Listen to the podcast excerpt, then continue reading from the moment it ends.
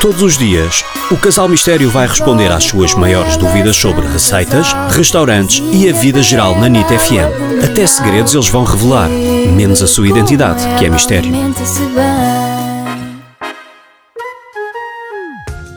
Olá, Casal Mistério. Ah, uma pequena dúvida. Algum truque para transformar um pão duro num pão fofinho e delicioso?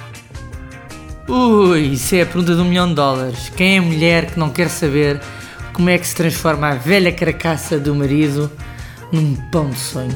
Isso não sei, porque sinceramente eu tive a minha vida inteira a ser apelidado de Grandapão.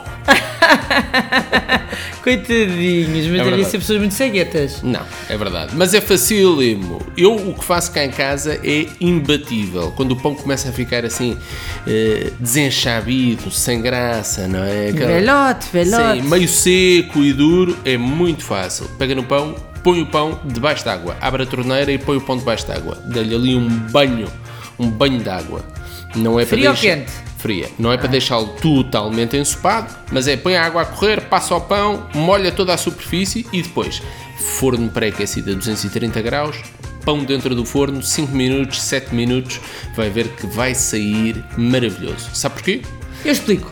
Então, explica tu. Porque a água vai virar vapor e hidrata o miolo do pão, tornando Muito muito bem. fofinho. Estás a ver como tu aprendes? Pois eu, é. eu vou-te ensinando umas coisas, não é? Vá, vá lá, explica lá Fica mais. muito mais fofinho por dentro e o calor do forno vai tornar a coisa estaladiça. Portanto, fica pão estaladiço por fora e fofinho por dentro. Uma delícia. Hum, e a cozinha a cheirar a padaria. Envie as suas questões em áudio para o WhatsApp 963252235.